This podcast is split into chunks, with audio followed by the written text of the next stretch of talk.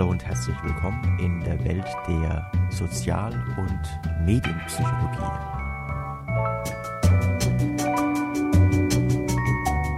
Am Mikrofon begrüßt Sie Eskel Burg.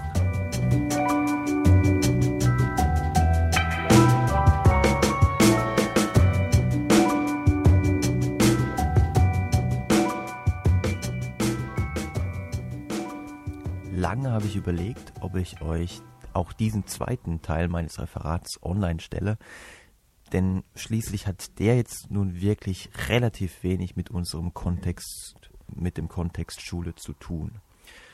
Aber dann habe ich mir gedacht, ja, hey, ist doch ein Podcast und Podcasts leben ja davon, dass man sich einfach das herauspicken kann, was einen interessiert. Und wenn ihr also jetzt sagt, mh, ob die Medien die Manipulationstechniken, von denen wir in der letzten Episode gehört haben, ob die die wirklich anwenden können und inwieweit die An Anwendung finden und ob vor dem konsistenztheoretischen Hintergrund vielleicht sogar etwas anderes der Fall ist, nämlich dass Einstellungen und Verhalten nicht verändert werden, sondern dass sie eher beibehalten werden. Wenn euch, wenn ihr sagt, nee, hm, interessiert mich nicht so arg, dann könnt ihr ja an der Stelle hier aussteigen oder wenn ihr sagt, es interessiert mich gar nicht, dann habt ihr diese Episode wahrscheinlich gar nicht runtergeladen. Von daher. Wie dem auch sei, ich persönlich finde das Thema durchaus spannend und von daher habe ich mir gedacht, könnte ja auch den einen oder die andere von euch interessieren. Den Einstieg in das Thema möchte ich mit einer kleinen Geschichte machen, die mir auch wirklich so passiert ist und die ideal ist, um sich nochmal die Funktionsweise der Foot in the Door Taktik, die, von der wir ja in der letzten Episode gehört haben, vor Augen zu führen. Also, die Geschichte, von der ich euch erzählen möchte, fand im vorletzten Winter statt. Draußen war es mal wieder verflucht kalt, also bestimmt minus drei oder minus fünf Grad. Und von daher nutzte ich die Zeit, mich einer Hausarbeit für die Uni zu widmen. Und während ich so am Schreibtisch saß, vollkommen vertieft in meine Arbeit, klingelte es an unserer Haustür.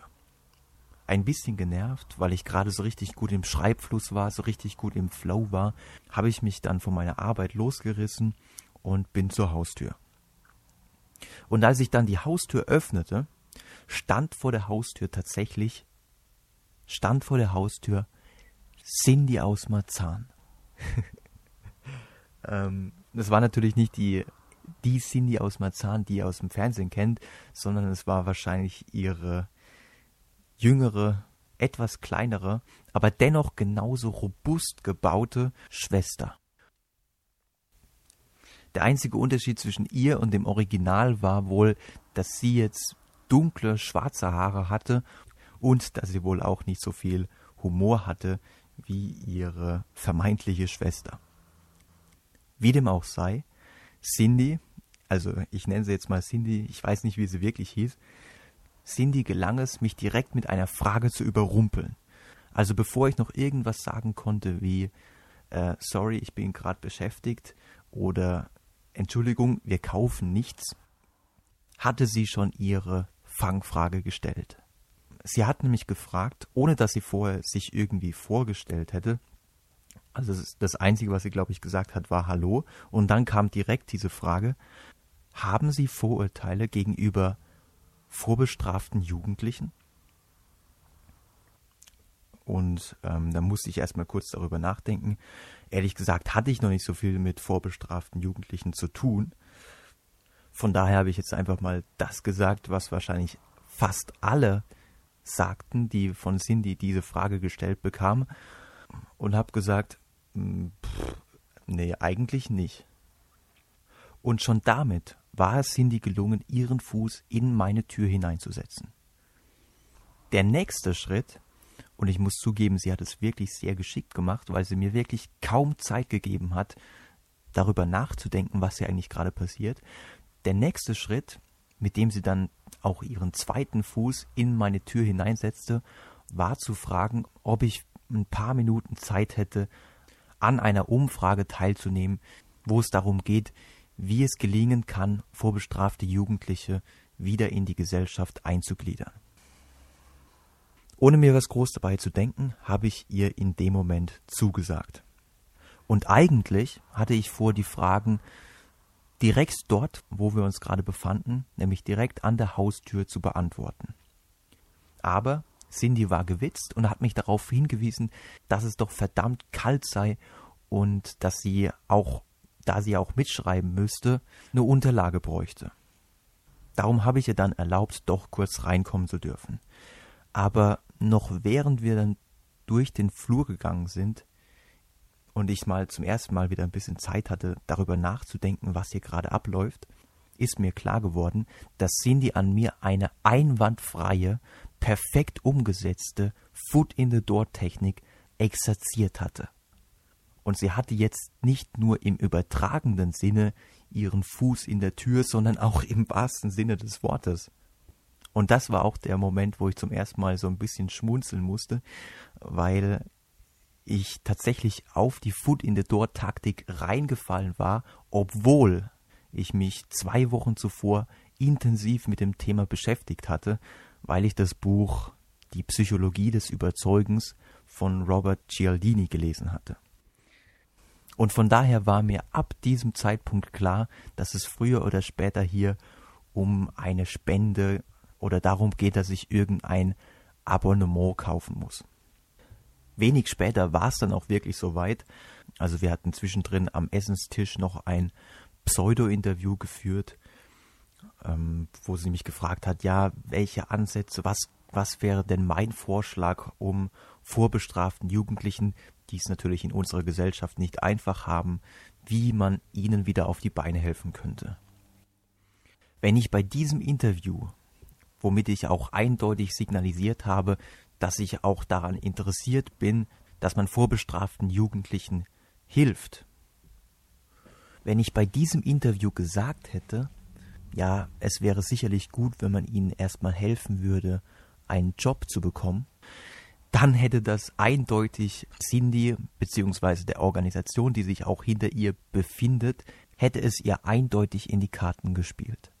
Denn nach dem Interview erklärte sie mir, dass sie selbst eine vorbestrafte Jugendliche sei und dass sie von einer gewissen Organisation, von der ich leider den Namen vergessen habe. Ich hätte sie zu gern gegoogelt, dass sie im Namen dieser Organisation den Auftrag bekommen hatte, diese Umfrage durchzuführen.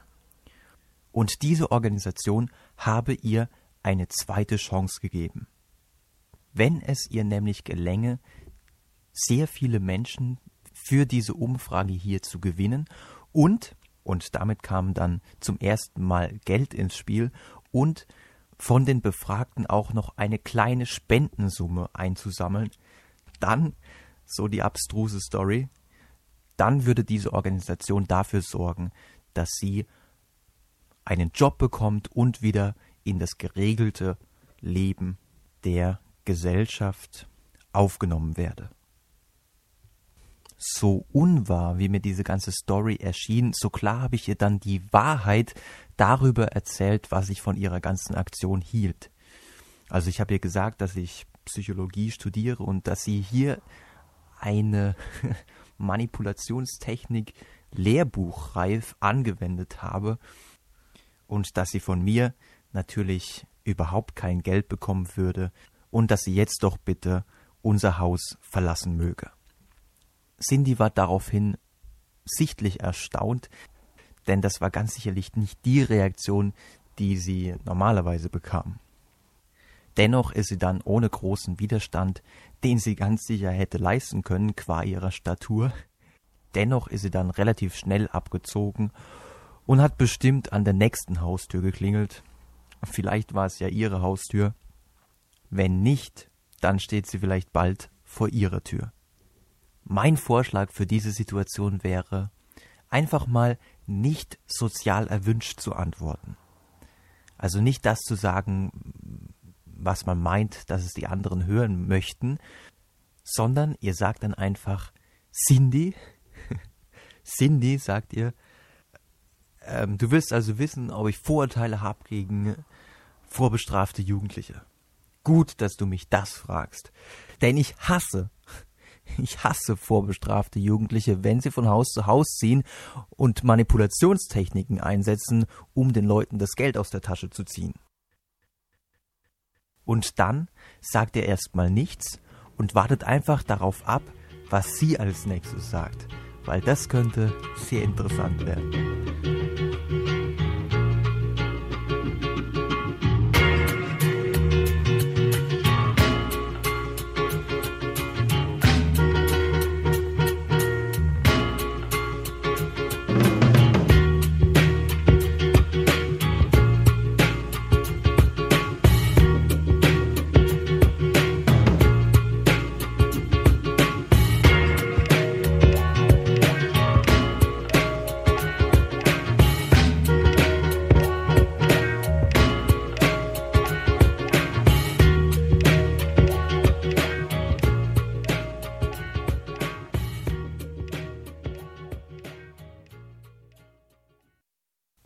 Bevor wir uns jetzt aber mal anschauen, inwieweit die Medien die Foot in the Door Taktik oder die Throwing a Low Ball Taktik oder andere Techniken, die darauf aus sind, unser Konsistenzstreben auszunutzen, um uns zu manipulieren, inwieweit die Medien sowas benutzen können, möchte ich noch auf eine Sache hinweisen, die ich extrem bemerkenswert finde. Und zwar ist es die Tatsache, dass all diese Strategien, darauf setzen, dass wir unser Ego schützen wollen. Warum ist es uns denn so wichtig, uns konsistent zu verhalten? Weil wir vor uns selbst, aber insbesondere eben auch vor den anderen als besonders standhaft, als besonders, weil wir eben vor den anderen als besonders stark, als besonders stabil, als ehrlich ja, weil wir als jemand gelten wollen, der wirklich zu dem steht, was er sagt und was er tut.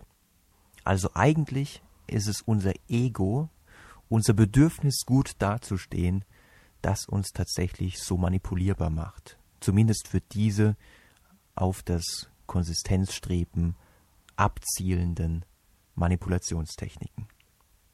Und demzufolge müssten doch eigentlich Menschen, die nicht so sehr an ihrem Ego hängen, denen es nicht so wichtig ist, wie sie vor anderen dastehen. Und auch Menschen, die kein gutes Selbstbild haben und davon überzeugt sind, dass sie in den Augen anderer sowieso nicht gut dastehen, dass solche Menschen weniger empfänglich sind für solche Manipulationstechniken. Und das scheint durchaus der Fall zu sein. So hat man nämlich herausgefunden, dass bei jedem Menschen, die kein gutes Selbstwertgefühl haben, deren Ego eben nicht so groß ist, dass bei jenen Menschen kognitive Dissonanz, also jenes Phänomen, dem wir ja eigentlich aus dem Weg gehen wollen, indem wir uns konsistent verhalten, dass kognitive Dissonanz bei diesen Menschen nicht so schnell auftritt. Denn kognitive Dissonanz, das hat man mittlerweile herausgefunden, entsteht insbesondere dann, wenn es in unserem Kopf zu einem Widerstreit zwischen zwei ähm, ja, Kräften kommt und dieser Konflikt, also zum Beispiel der Konflikt zwischen ähm, ich bin ein gesundheitsbewusster Mensch, aber gleichzeitig bin ich auch Raucher und dieser Konflikt unser Selbstwertgefühl bedroht. Also man könnte auch sagen, unser Ego bedroht. Und das ist auf jeden Fall ein ganz wichtiger Punkt. Kognitive Dissonanz entsteht nicht dann, wenn es, wenn zwei völlig beliebige Gedanken oder ja, wir würden sagen Kognition, wenn zwei völlig beliebige Kognitionen aufeinandertreffen, sondern es muss schon irgendwas sein, was uns in unserem Selbstverständnis bedroht. Okay, schauen wir uns jetzt aber mal an, was können derartige Techniken, was können, was kann die Foot in the Door Technik, was kann Playing a Low Ball und Co. Was können diese Techniken jetzt in den Händen von skrupellosen Medienmachern anrichten? Man könnte ja vermuten, dass solche Techniken, deren Wirksamkeit mittlerweile wirklich sehr gut erforscht ist, dass solche Techniken von Massenmedien wie Radio, Fernsehen und Zeitung, dass solche Techniken in ihrer Wirkung sogar noch potenziert werden könnten. Und wenn das so wäre, das wäre wirklich, glaube ich, sehr, sehr unangenehm. Zum Glück, muss man sagen, spricht einiges dagegen. Also schauen wir uns zum Beispiel diese Foot in the Door Taktik an. Ein ganz wichtiger Faktor bei der ganzen Geschichte ist, dass man vor den Augen eines anderen oder im Beisein eines anderen ein kleines Zugeständnis macht. Also darauf baut er diese Technik auf. Zunächst gibt man ein kleines Zugeständnis und um dann konsistent zu sein, macht man dann vielleicht auch noch ein größeres Zugeständnis. Das ist jedoch etwas, was zum Beispiel vom Fernseher nicht passieren kann. Also es kann vielleicht sein, dass ich vielleicht dem, was der Politiker da gerade in der Talkrunde von sich gibt oder dem, was da in der Werbung gerade gesagt wird, dass ich dem in dem Moment tatsächlich innerlich zustimme. Aber es gibt keine Zuschauer. Also in dem Moment, wo ich alleine vom Fernseher sitze oder alleine vor der Zeitung sitze, ist niemand da, vor dem es mir wichtig wäre, mich konsistent zu präsentieren.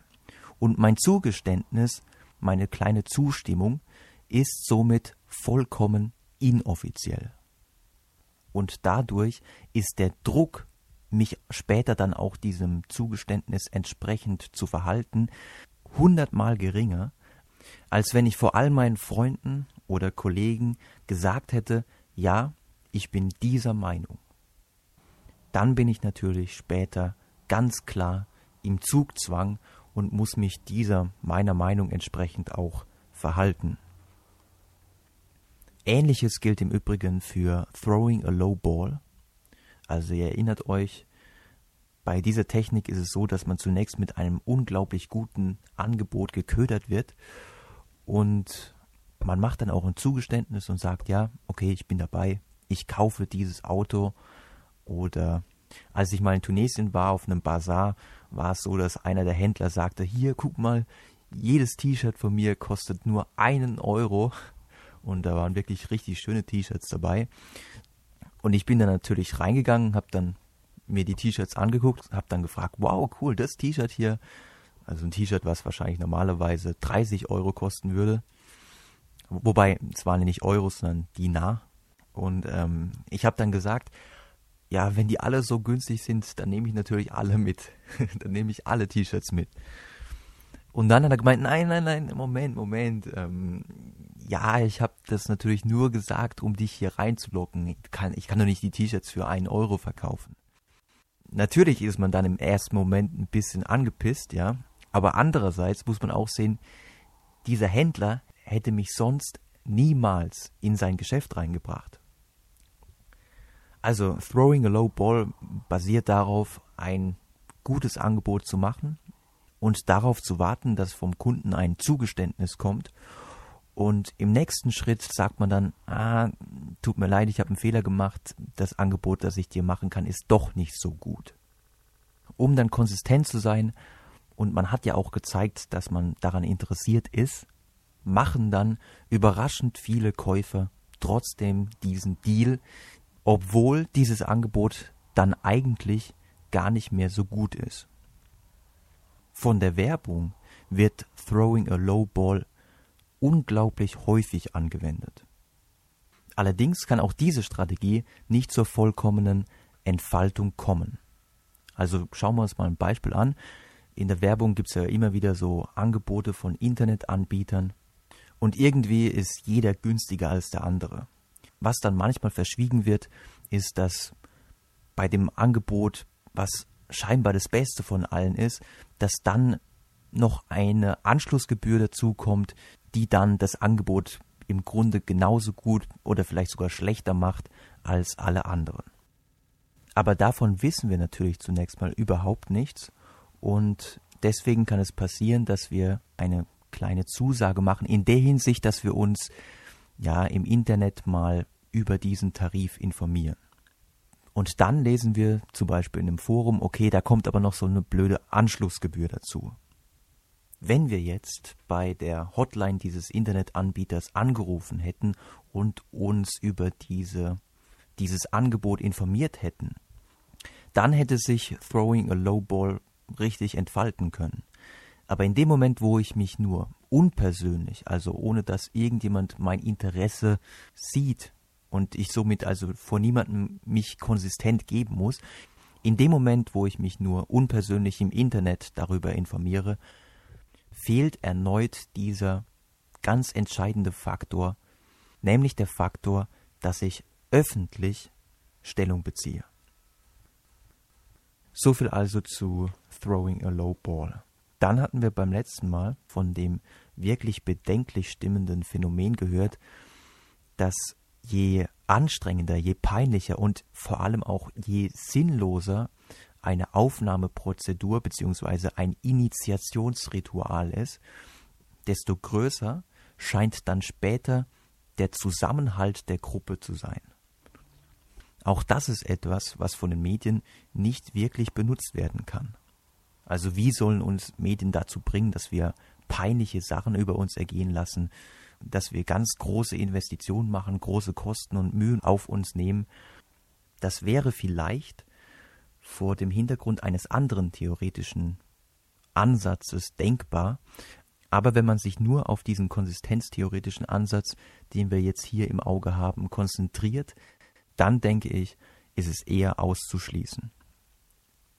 Aber was können die Medien dann vor diesem konsistenztheoretischen Ansatz denn überhaupt anrichten? Nun, sie können uns mit inkonsistenten Informationen versorgen.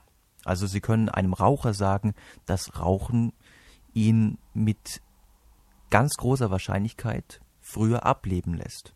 Und da die meisten Menschen gerne lange leben würden, wäre das natürlich eine inkonsistente Information, die dann zu kognitiver Dissonanz führen könnte. Und kognitive Dissonanz, das haben wir jetzt schon mehrmals gehört, ist unangenehm und deswegen wollen wir es abbauen. Um es abzubauen, müssen wir unser Verhalten oder unsere Einstellung ändern.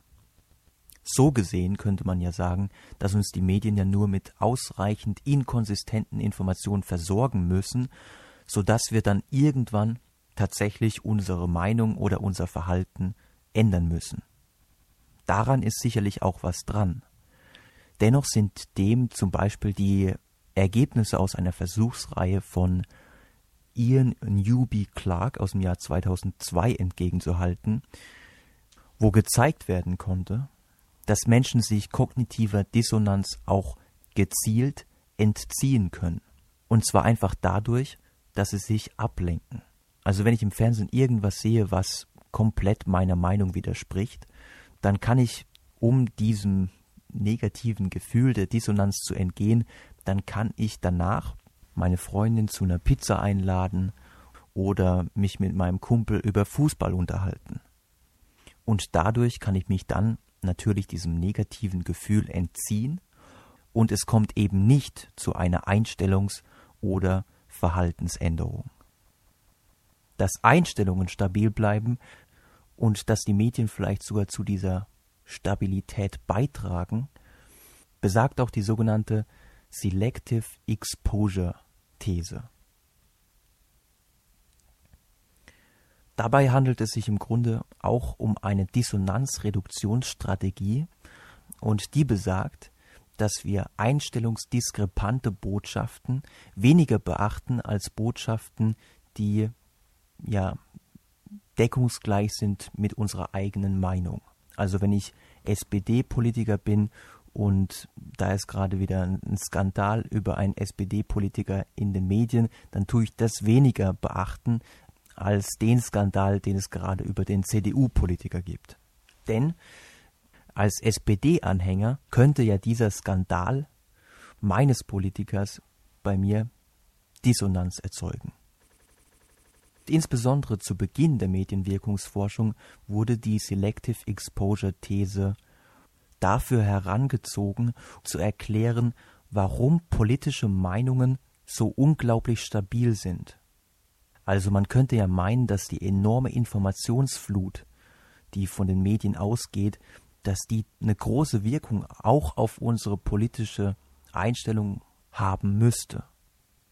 Dem scheint aber nicht so zu sein. Und tatsächlich konnte man nachweisen, dass so politische Wahlwerbespots, dass die nicht dazu beitragen, dass jemand seine Meinung ändert, sondern dass sie eher dazu beitragen, dass diejenigen, die ohnehin diese Partei gewählt hätten, für die gerade Werbung gemacht wird, dass die in ihrer Meinung noch bestärkt werden. Aber es war nicht so, dass ein CDU-Wähler, dem man einen SPD-Wahlwerbespot vorgespielt hatte, dass der von diesem Werbespot besonders beeindruckt gewesen wäre. Obwohl dieses Ergebnis natürlich für die Selective Exposure These spricht, so muss man sagen, dass die Datenlage keineswegs so eindeutig ist. Also es gibt Studien, die besagen, ja, Menschen ignorieren einstellungsdiskrepante Informationen und auf der anderen Seite gibt es aber auch Studien, die das Gegenteil besagen. Diese Uneinheitlichkeit der Ergebnisse könnte darauf zurückzuführen sein, dass man vielleicht bestimmte Persönlichkeitsvariablen nicht genug berücksichtigt hat. Also so könnte es zum Beispiel sein, dass manche Menschen einfach offener sind für neue Informationen. Man spricht dann von Open-Minded Cognition. Und das könnte natürlich dazu führen, dass sie durchaus auch mal inkonsistente Informationen verarbeiten. Solche Überlegungen versucht man nun in Studien zur Selective Exposure These mit einzubauen. Und die Forschung hierzu ist mit Sicherheit noch lange nicht am Ende, ganz im Gegensatz zu dieser Episode.